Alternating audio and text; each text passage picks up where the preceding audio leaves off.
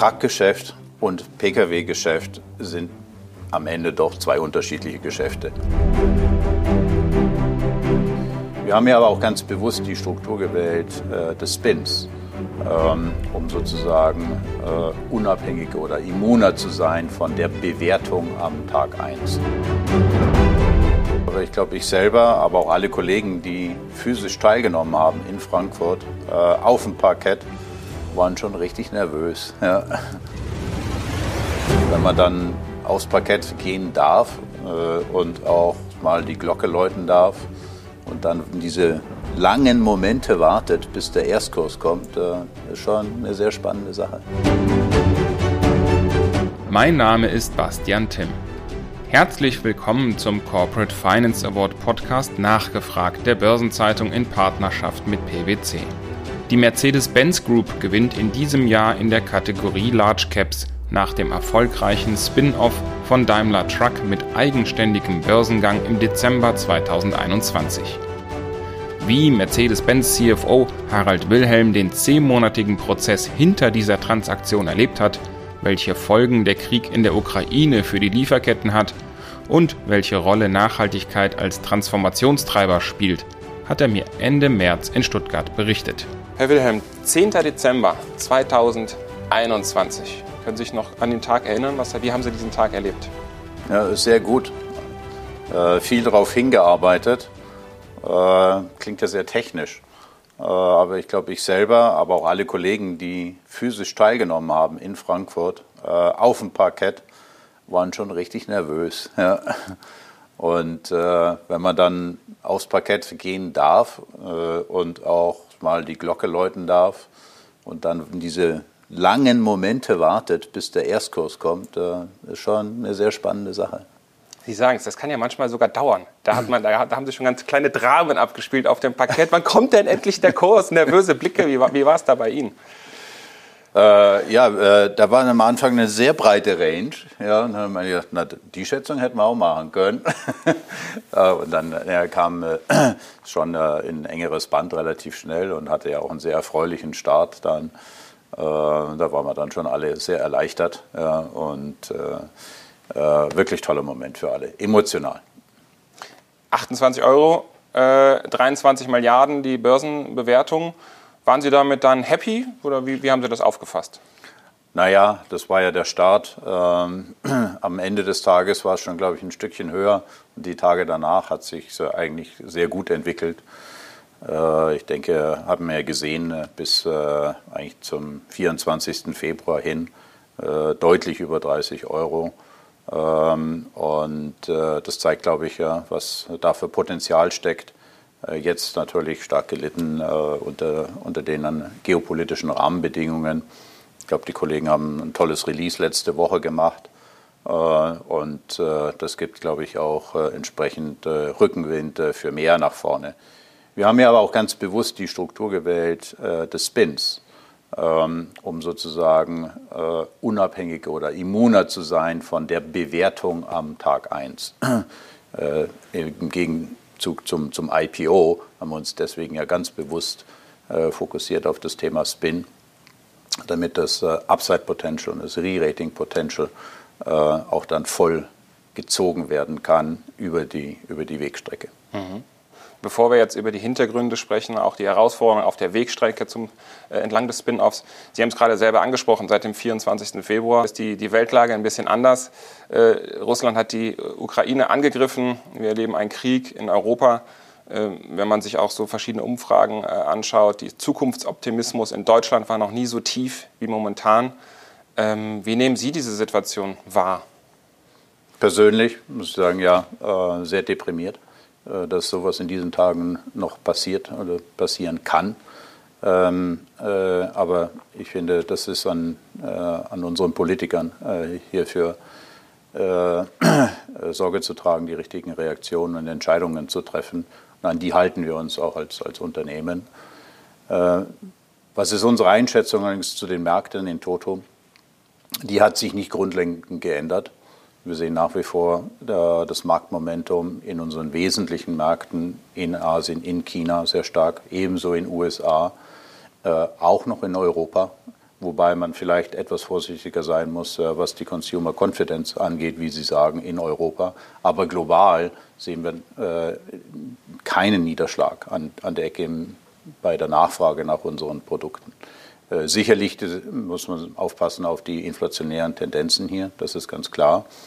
Äh, und natürlich das Thema der Energieversorgung.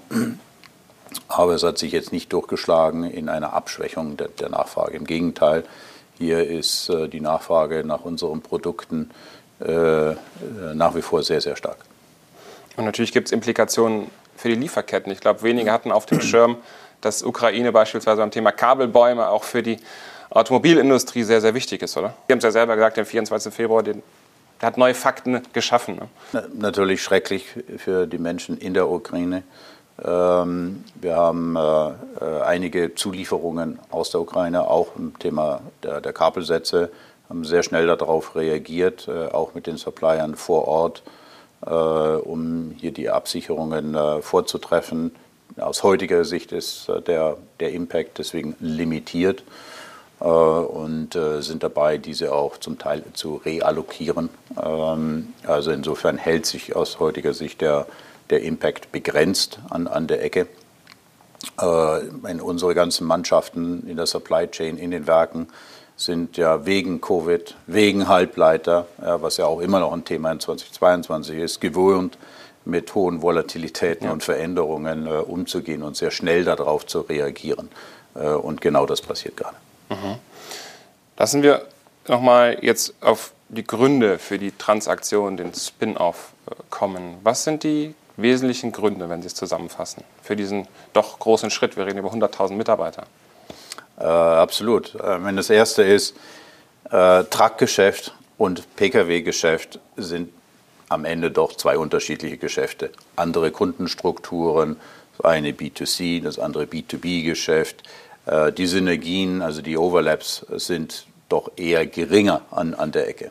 Zweiter wesentlicher Punkt ist, Beide Unternehmen gehen durch eine massive Transformation in Richtung von CO2-Neutralität und brauchen deswegen maximale Geschwindigkeit und auch Freiheit in der Kapitalallokation. Und deswegen ist natürlich eine Struktur, ja, wo zwei Unternehmen unabhängig äh, voneinander stehen und direkten Kapitalmarktzugang haben, die bessere Form, diese Transformation zu beschleunigen. Und den dritten Punkt würde ich vielleicht äh, sagen, äh, auch aus der Perspektive der, der Shareholder, der Aktionäre, äh, äh, habe ich doch lieber die Wahl, investiere ich in ein Truckunternehmen oder investiere ich in ein äh, Luxus-Pkw-Unternehmen und muss nicht äh, im Konglomerat das eine mit dem anderen mitnehmen. Und insofern kann ich auch als Unternehmen meine Aktionärsstruktur, meine Zielaktionärstruktur sehr viel besser pflegen.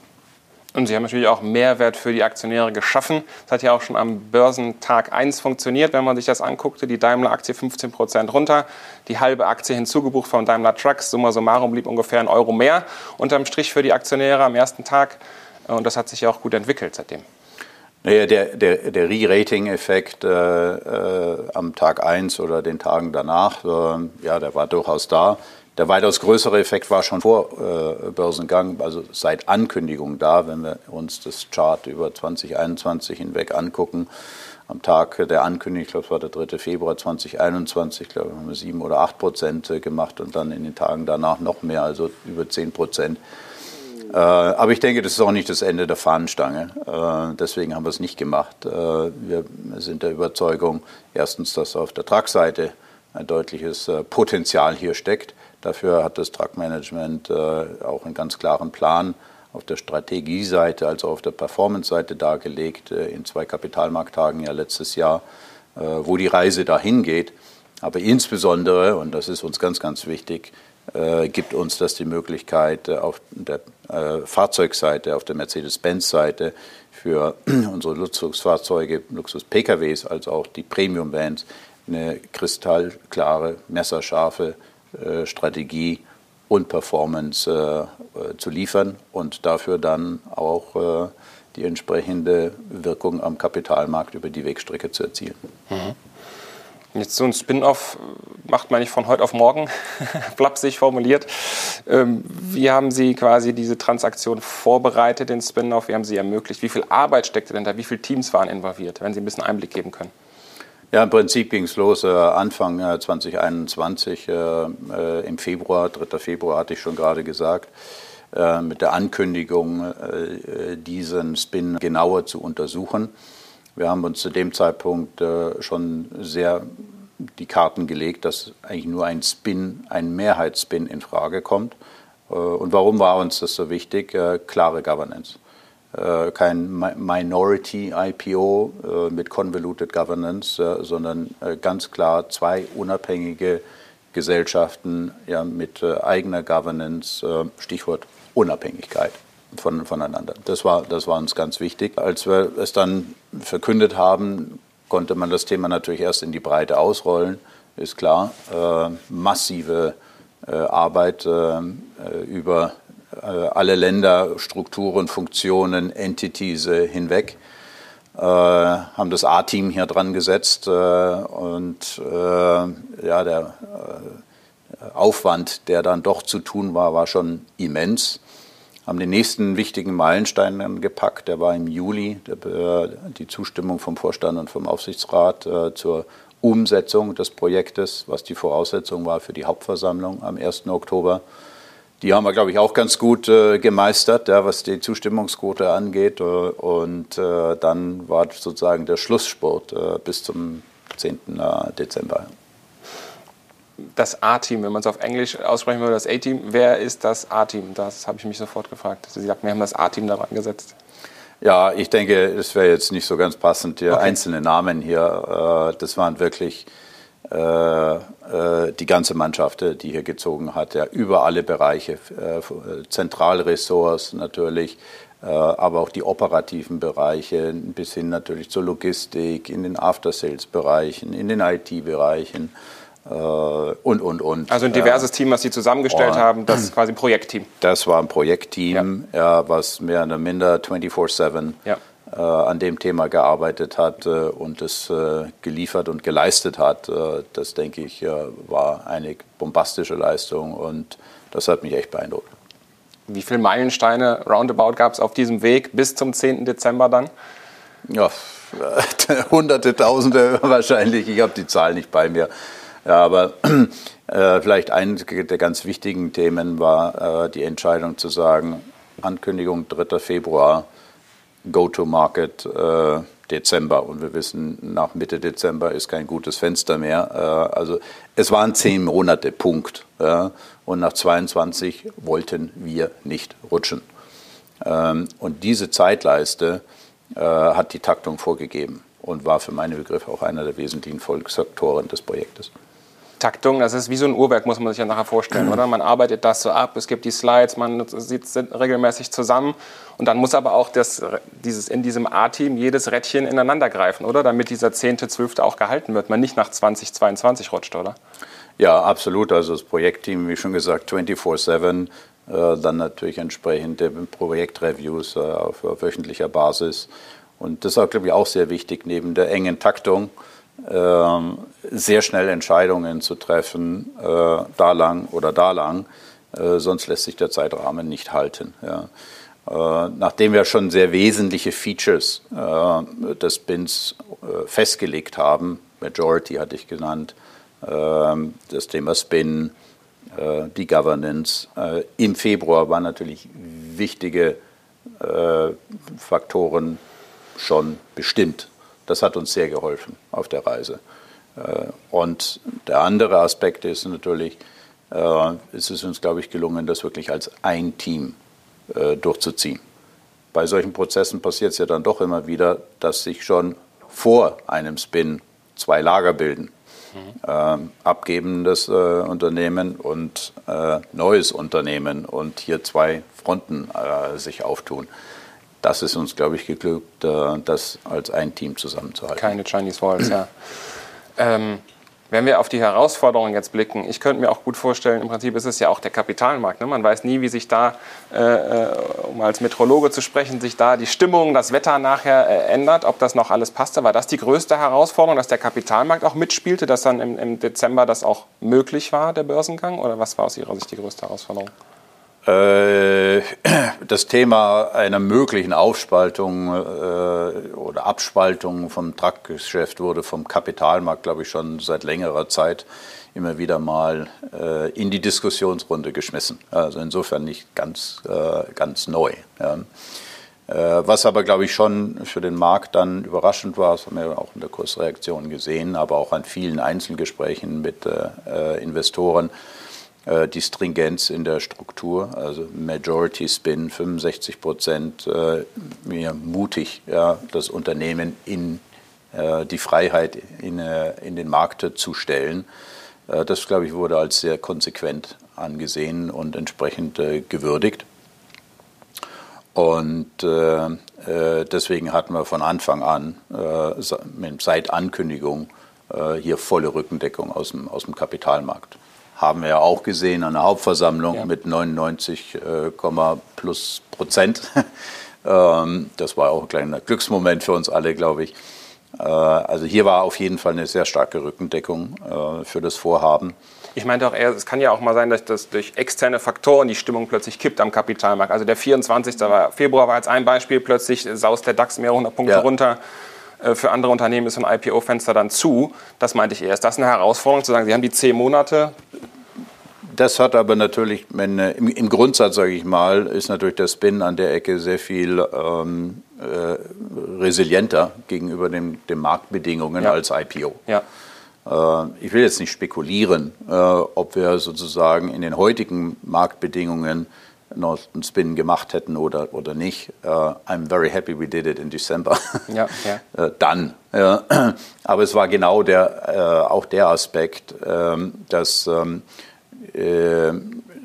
sozusagen die, die, die Performance von, vom Unternehmen, also von Daimler Truck auf der einen Seite, aber auch die Kapitalmarkt-Rahmenbedingungen sehr viel mehr in favor sind, den, den Spin zu machen äh, als sozusagen den Sweet Spot im ja. IPO zu finden. Das war ein ganz wesentliches Entscheidungskriterium. Ja. Und dann, um zu den Erfolgsfaktoren zu kommen, vielleicht auch einer der Erfolgsfaktoren, um nicht so abhängig zu sein vom Timing am Kapitalmarkt. Oder was, was, was würden Sie sagen, was waren die Erfolgsfaktoren, dass es am Ende alles gut funktioniert hat in diesen zehn Monaten? Also was die Projektrealisierung angeht, äh, ja, A-Team haben wir schon äh, vorhin äh, gesagt. Äh, zweitens diese enge Zeitleiste, äh, hohe Taktung, aber auch eben sicherstellen, dass da ein Team am, äh, am Wirken ist und man sich nicht entzweit auf der, auf der Wegstrecke und dann ganz schnell Entscheidungen treffen, ja, die natürlich hochkommen. Bei vielen technischen Fragen, äh, äh, natürlich Fragen, wo man dann sich auch entzweien könnte, ja, weil es gibt ja auch noch nach wie vor viele Wechselbeziehungen, äh, Liefer- und Leistungsbeziehungen zwischen den Unternehmen. Kernfrage war natürlich, wie geht man mit der Marke um äh, und, und, und. Also viele, viele Themen, wo Sie sich locker äh, zwei, drei Jahre hätten beschäftigen können. Und nur wenn Sie da beherzt äh, sagen, da geht's lang, ja, dann kriegen Sie das auch umgesetzt. Was die äh, Erfolgsfaktor, glaube ich, in Richtung Kapitalmarkt angeht, sehr, sehr wichtig, klare Strategieartikulation für, von Daimler Truck mit dem ersten Kapitalmarkttag im, im Mai. Äh, und der zweite Kapitalmarkttag dann sehr fokussiert auf die Transformations-, Restrukturierungs-, Performance-Ziele. Welche sind die? wie werden die erreicht, wie sind die runtergebrochen auf die einzelnen Regionen von, von Daimler Truck. Äh, dann glaube ich auch sehr wichtig die Kapitalausstattung. Wir haben eine kleine Mitgift von 6 Milliarden gemacht äh, bei, beim Thema Netcash. Äh, das heißt also auch hier sehr solide ausgestattet, ein sehr gutes Min-Investment-Grade-Rating aus, dem, aus dem Go erreicht. Ähm, also insofern glaube ich, hat es gepasst. Strategie, Performance-Ziele, solide Ausstattung, Management-Team. What else? Wenn wir nach vorne blicken, ja auch ähm, das hat, Sie haben ja schon eine, die Geschwindigkeit auch skizziert, die zehn Monate. Es passiert ja unheimlich viel auch seit, seit dem CEO-Wechsel. Jetzt hat man ja auch in dem Zuge ein Rebranding. Äh, äh, Sie sprachen ja auch darüber, über die Marken. Wie positioniert man das? Wenn wir dann nach vorne gucken, was bedeutet das auch, dieser Schritt, dieser Spin-off jetzt für die künftige Unternehmensentwicklung? Ja, äh, wir sind alle sehr happy, äh, Mercedes-Benz zu sein. Jetzt spreche ich natürlich nur mehr für den Mercedes-Benz-Teil, weil für die Truck-Kollegen kann ich jetzt äh, nicht mehr sprechen, ja, nach dem 10.12. Äh, na, wir, wir, sind äh, super happy, Mercedes-Benz zu sein. Was heißt das? Äh, unsere Strategie, we build the most desirable cars und Premium Vans, ähm, können wir jetzt alle zusammen noch stringenter umsetzen und wirklich vollkommen darauf konzentrieren. Und das heißt, von jedem Ingenieur äh, von jedem Einkaufer, Einkäufer, aber bis hin auch zu jedem, der hier, wo wir sitzen gerade, ja, in der, in der Zentrale, in Zentralfunktionen, sich noch mehr damit äh, beschäftigen kann. Was kann ich zum Erfolg ja, dieser Marke, äh, dieser Strategie äh, beitragen? Und die Strategie heißt natürlich, Build the most desirable cars. Das heißt, wir wollen ganz klar im Thema Luxussegment uns weiterentwickeln. Ähm, wir wollen ganz klar äh, den Führungsanspruch bei Elektrofahrzeugen äh, im Luxussegment äh, ergreifen. Und natürlich spielt das Thema Software auch in den, in den Fahrzeugen eine zunehmend große Bedeutung. Hier haben wir erhebliche Meilenschritte gemacht. Das sehen wir auch mit den Produkten, die jetzt schon im Markt sind, die, glaube ich, ein ganz fantastisches Feedback haben. Und da kommt noch sehr viel mehr. Äh, und äh, das ist genau der Grund gewesen dieses Spins, äh, dass sich die Mannschaft, die, die AAA-Mannschaft auf dieses Thema Mercedes-Benz und seine Zukunft fokussiert. Mhm. Ich würde gerne nochmal den, den persönlichen Bogen jetzt schlagen. Sie haben so ein bisschen einen Einblick gegeben zu Beginn des Gesprächs, als ich Sie direkt ansprach, auf den 10. Dezember. Äh, wie haben Sie aber auch die zehn Monate des Spin-offs, äh, des ganzen Projekts quasi erlebt? Ist das wie eine Achterbahnfahrt? Ist das zu abgegriffen? Ich kann mir vorstellen, das sind schon Ups und Downs. Ja, also äh, natürlich äh, kurz vor dem 3. Februar, also mit ein bisschen Vorbereitung muss man natürlich da schon reingehen. äh, äh, da habe ich schon äh, ziemlich hohen Respekt davor gehabt, ähm, wie so ein Vorhaben denn äh, auch in den Gremien bis hin zum Aufsichtsrat ankommt und dann danach von den verschiedenen Stakeholdern der Belegschaft äh, und Stakeholdern, inklusive Shareholdern, ehrlich gesagt, hatte ich nicht so sehr äh, in, ein Fragezeichen, aber in der, in der breiteren Stakeholder-Community aufgenommen wird. Denn äh, mit der Historie von, von über 100 Jahren zusammen äh, als Daimler ist das natürlich schon ein ziemlich markanter Schritt. Ja, und äh, damit im Vorhaben zu kommen, zu sagen, jetzt, jetzt schneiden wir das in zwei, ist schon ziemlich, ziemlich äh, äh, ein, ein, mutiges Unterfangen. Ja. Aber den haben wir dann ganz gut gewuppt, ähm, denke ich, äh, auch durch proaktive Kommunikation äh, äh an alle verschiedenen Stakeholder-Gruppen. Äh, dann wurde es mir schon ein bisschen mulmig in der Phase danach, sage ich mal, nach dem 3. Februar, weil dann ist ja erstmal das Fenster komplett aufgegangen, wo Sie wirklich in alle Implikationen der Transaktion hineingucken können. Das mhm. können Sie ja vorher nicht machen, ja, äh, wegen der Sensitivität eines solchen Vorhabens. Ähm, und wenn Sie dann um die Welt ziehen und durch alle Entities, äh, Hunderten von Entities ziehen und sehen, was da alles eben an historischen Verflechtungen besteht, und in welchem Zeitrahmen das dann getrennt oder geregelt werden muss, äh, dann wird Ihnen schon mal ein bisschen Muffe sausen. ja. Aber nochmal, ich kann nur sagen, äh, A-Team at Work ähm, ja, hat das also ganz, ganz fantastisch gemeistert an, an der Ecke. Ähm, ja, äh, und ja, was äh, emotional angeht, äh, äh, über den 10. Dezember hatten wir schon gesprochen, aber der 1. Oktober, äh, außerordentliche Hauptversammlung mit äh, 99, ich meine, 8 oder 9 Prozent, glaube ich, waren es. ja, äh, war schon ein schöner Moment. Äh, da ging auch bei allen, inklusive mir, dann eine ganze Menge Druck äh, nochmal da raus und äh, das haben wir noch ein bisschen gefeiert dann. Corona-konform. Natürlich, natürlich. Das heißt, auch mit dem A-Team kommt man nach so einem Deal zusammen oder nach so einer Transaktion und lässt auch mal so ein bisschen, wie Sie haben es gerade beschrieben, der Druck geht langsam raus äh, und, und und kommt zusammen und feiert so, das? So, so haben wir das gemacht, äh, wie gesagt, Corona-konform und äh, für einen Moment, weil äh, danach ging es natürlich wieder weiter. Geschwindigkeit um, ist hoch momentan. Um, um den Weg von der HV äh, bis, äh, bis zum 10.12. noch weiter vorzubereiten. Ja. Aber ja. diese Momente, glaube ich, sollte man sich als Team dann auch gönnen. Ja. Mhm. Als, als Abschiedsfrage würde ich gerne nochmal das Thema Nachhaltigkeit auf den Tisch werfen. Ist das auch so ein bisschen was, was über allem schwebt als strategische Ratio auch, dass man klar sagen würde, auch um beide jetzt klarer zu positionieren, auch in dem Bereich, äh, äh hat das eine große Rolle gespielt? Ja, selbstverständlich. Äh, das Thema Nachhaltigkeit ist das Transformationsthema. Und das haben wir uns ja bereits äh, seit Mai 2019 auf die Fahne geschrieben ja, mit äh, äh, Ambition 2039. Äh, das heißt, äh, bis dorthin 100 Prozent Portfolio CO2-neutral zu haben. Und das haben wir ja fundamental nachgeschärft über den Strategie-Update 2020 und dann insbesondere aber letztes Jahr im, im Juli 2021 die Entscheidung äh, äh, Go All In Electric, äh, das heißt BEF Only by 2030, in Klammern, wo die Marktbedingungen es erlauben. Aber ja. die, die Richtung heißt ganz klar, in, in diese Richtung zu gehen. Und warum? Äh, wir sind der Meinung, äh, nur Sustainable Business ist äh, erfolgreich auf Dauer und ist investable. Ja. Ähm, das ist vielleicht heute noch nicht die Jedermann-Perspektive, mhm. aber als, äh, als Management, glaube ich, hat man die Verantwortung, da ein bisschen vorauszudenken. Mhm. Äh, und äh, davon sind wir felsenfest überzeugt, dass die Zukunft eben nur Sustainable Geschäftsmodellen gehört. Und daran arbeiten wir jetzt mit Vollgas und ich würde sagen, das ist diese Entscheidung äh, BEF only. Äh, die wir letztes Jahr getroffen haben, ist neben der Entscheidung des Truck-Spin-Offs äh, die wichtigste Kapitalallokationsentscheidung in der Historie dieses Unternehmens.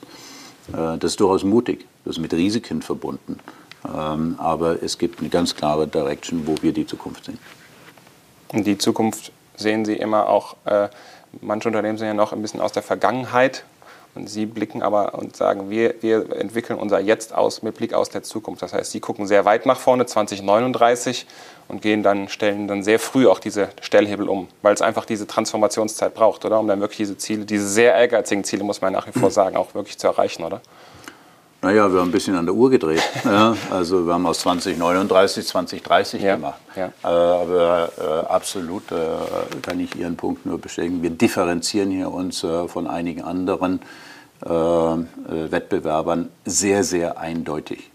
Wir haben den Hebel komplett umgelegt im Sinne von, wo gehen die Investitionen in zukünftige Architekturen hin und das heißt für Pkw, für unsere Luxus-PKWs in Richtung Electric Only. Äh, diese Entscheidung ist äh, messerscharf äh, und ich denke, die kommt auch am Kapitalmarkt gut an. Wird sie schon komplett so verinnerlicht. Vielleicht da ist noch ein bisschen Arbeit zu tun auf beiden Seiten, auf unserer Seite, auf der Seite der Investoren, aber die Entscheidung ist getroffen. Und sukzessive kommen da ganz fantastische Produkte über die nächsten Jahre in der Richtung. Ich danke Ihnen sehr für das Gespräch. Ich danke Ihnen.